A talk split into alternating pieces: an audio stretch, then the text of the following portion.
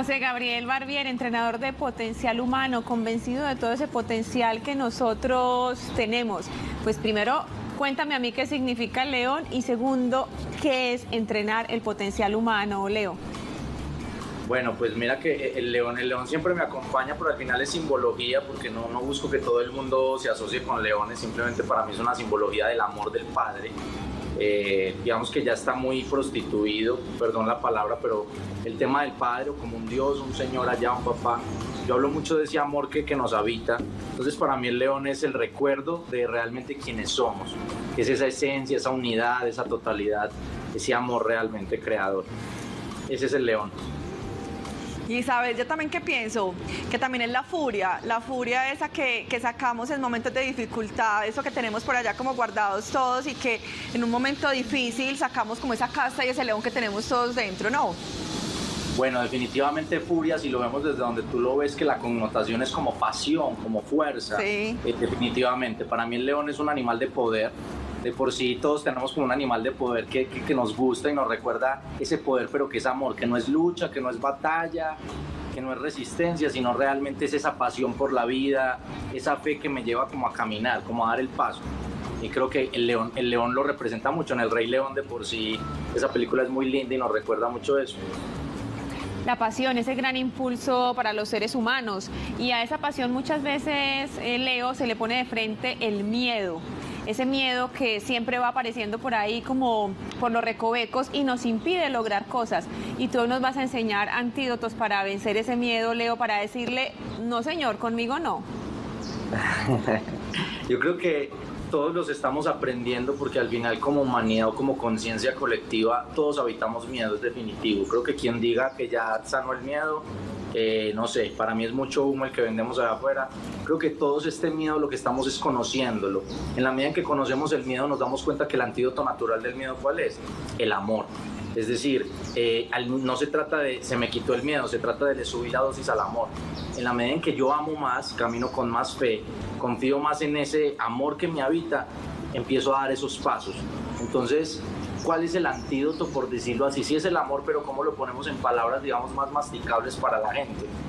Es que el miedo, aunque te, aunque te habla, aunque te dice no lo hagas, aunque te dice te van a volver a fallar, porque es lo que pasa, que recordamos que alguna vez alguien nos traicionó, alguna vez vi que papá no, lo, no pudo hacerlo, entonces yo digo, yo tampoco voy a ser capaz. Todos esos miedos son adquiridos, no es nuestra esencia pero ese miedo nos acompaña en esta experiencia humana. Entonces, el truco está en qué? En reconocer que el miedo es un traje que yo me pongo para protegerme del mundo, para, para evitar que me vuelva a doler. Entonces, cuando reconozco que el miedo solo es un traje, en esa medida ya no, ya no pesa tanto.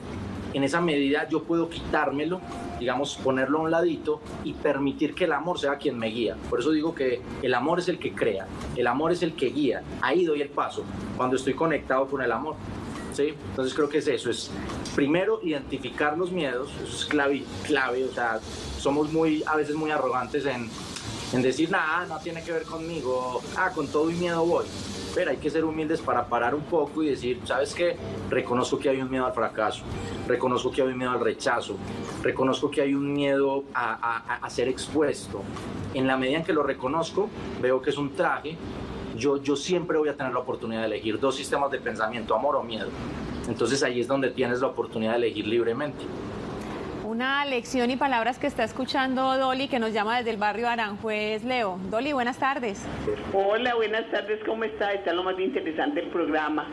Muy, muy, muy dado para lo que uno está sintiendo precisamente en este momento, ese miedo a lo que viene, a lo que puede llegar.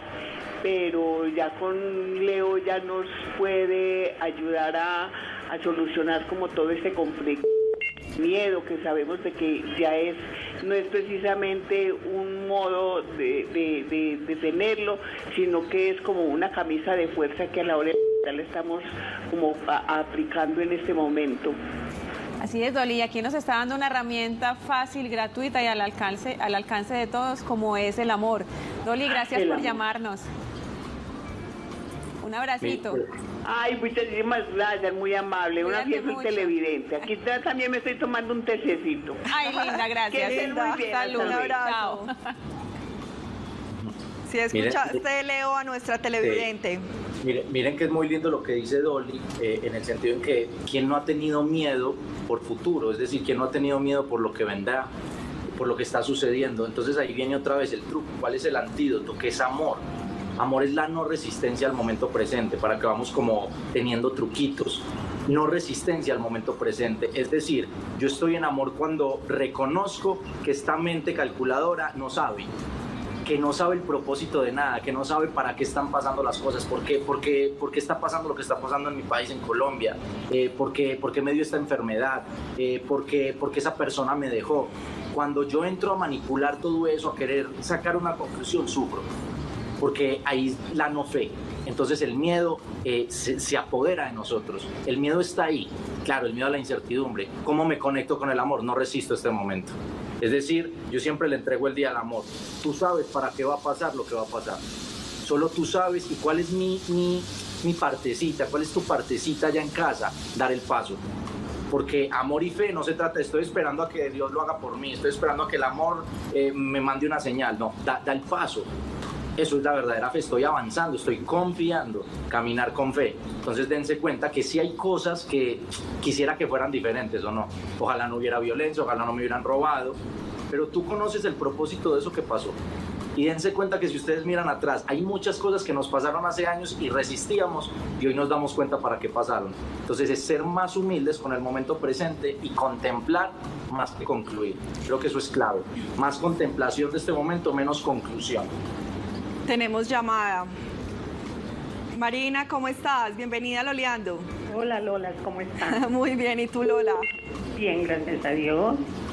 Qué bueno. Eh, para felicitarlas por el programa y por este joven que dice que miedo, porque yo me he podido vencer el miedo a muchas cosas y sobre todo a lo que estamos viviendo ahora tan terrible. Usted siempre se mantiene uno como muerte miedo.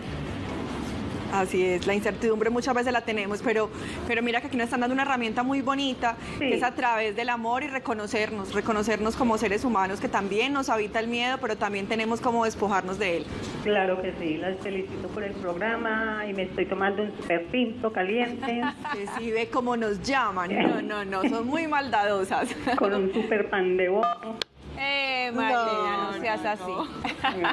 Un abrazo muy grande para ti. Bueno, amén. Que Dios las bendiga y feliz día. Amén. amén. Leo, cuando, cuando decides empezar a, a, montar información en Instagram, a contar historias, a ser un referente, y pasa y sucede algo en tu vida que te hace descreer en muchas cosas de, la que, de las que habías creído, eso empezamos a verte sin ego, lleno de muchísimo amor y muy real hay un cambio de las personas que te estaban siguiendo a las de ahora frente a lo que pasó en tu vida? Pues siempre, siempre nos encontramos o nos cruzamos con la gente con la que estamos vibrando, es decir, todo es una sincronicidad perfecta y, y, obviamente vas resonando con, con, lo que tú estás vibrando en ese instante. Eh, hace muchos años eh, entrenaba mucho a la gente a producir el resultado, a la fuerza, a la lucha. Hoy en día más conectado desde, desde ese fluir y esa confianza de que todo tiene un propósito más elevado del que yo quiero concluir. Entonces, al final yo creo que ninguna de las dos es verdad o conclusión absoluta. Como te digo, yo creo que nos vamos es desprendiendo de capas.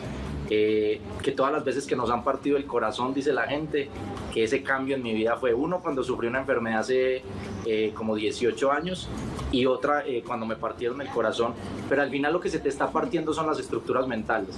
Es decir, el mensaje que quiero que veas es que lo que te está pasando y que dices que, que angustia, que, me va, que está muy horrible, ¿qué tal si no es tan horrible porque se está desprendiendo es una creencia de ti? Es como que me golpeé y algo se abrió y por esa rajadita entra la luz, siempre lo digo, por donde te fracturaste, por ahí va a entrar la luz, entonces todo tiene un propósito elevado de amor. Creo que esos son los momentos duros o lo que llamamos tragedias en el mundo, realmente son tragedias o al final te darás cuenta que es una bendición. Eso es lo importante, ahí viene otra vez la fe. Esto que me pasó tiene un propósito más elevado que el que yo pienso, entonces ahí fue donde me he ido desprendiendo y caminando, eh, digamos, un poquito más ligero, pero seguimos aprendiendo. Así es. Maravilloso, Leo. Tenemos una otra llamada, Astrid de Itagüí. Hola, buenas tardes. Hola, sí. ¿Cómo estás, querida? Muy bien, muchas gracias. Disfrutando de este gran programa. Qué maravilla. Y con este invitado que nos da tantas herramientas para enfrentar el miedo, para mirar las situaciones de manera distinta, Astrid. Excelente, muchachas. Tengo una, una preguntita. Imagínense que mi, mi nieto tiene siete años. Él tiene muchos miedos, es a los insectos. Yo le digo a la mamá que es de paciencia, de darle como herramientas para que enseñarle. eh, La, la- la arañita no te va a picar, el mosquito no te va a hacer nada, porque todos los insectos a él le corre, pues le huye, le tienen mucho miedo. Pero entonces la mamá está, está diciendo que no, que lo va a llevar donde el psiquiatra. Entonces a mí me preocupa. Eso no es de psiquiatra. Yo tengo 54 años, muchachas, yo me muero viendo una cucaracha. Miremos a ver qué dice Leo Astrid, qué sugerencia nos puede dar respecto a este caso con tu Ay. nieto. A ver, que se escuchaba un poquito, un poquito distorsionado. Entendí que, que le tenía como miedo a algunos animales y ella le enseñaba que, que no le iban a hacer daño. Su Y nieto entonces- de 7 años. Entonces, entonces la dice- mamá está un poco angustiada y dice que si sigue con el comportamiento lo va a llevar donde el psiquiatra. Ok, bueno, creo que, creo que al final, eh, obviamente todo, todo, todo en algún punto no me meto con el, con el tema médico cuando realmente se requiere, pero siempre es dar la oportunidad de, de no controlar la experiencia, es decir, eh, todos humanamente vamos a sentir miedo, puede ser los animales o lo que sea, y solemos de una entrar en, hay una enfermedad. Y la pastilla es anestesiar el mensaje que trae eso. Entonces, si el niño tiene miedos, como nosotros tenemos miedos, démosle la oportunidad de reconocer para qué está ese miedo. Es decir, qué oportunidad de aprendizaje hay para él, antes de siempre tomar en reactividad, no, eh, pastilla. No, no, no, otra vez, no es un juicio hacia, hacia la medicina eh, tradicional, se puede usar y acompañarnos en este proceso de despertar al amor, pero seamos conscientes que todo dolor, eh, todo miedo solo nos está trayendo un regalo. ¿Qué tal si ese niño, y solo traigo cualquier conclusión absurda porque no sé, pero qué tal si ese niño eh, va a terminar siendo eh, eh, o tiene alguna misión con los animales? Ahora, ¿cómo aprendo yo? Justamente experimentando. Si yo atiendo mi oscuridad, reconozco la luz. Muchas veces la gente que más miedo tenía a los animales en su juventud estaba aprendiendo su manera de relacionarse con los animales. Entonces es llevarlo, acompañarlo sin juzgarlo y también mostrándole, mostrándole cuál es el valor de ese animal, para qué está ese animal y de esa manera él se relacione con el miedo. No es quitarle el miedo, es que no busquemos apagar el miedo, tenemos miedo al miedo. No, vamos a mirar el miedo a la cara.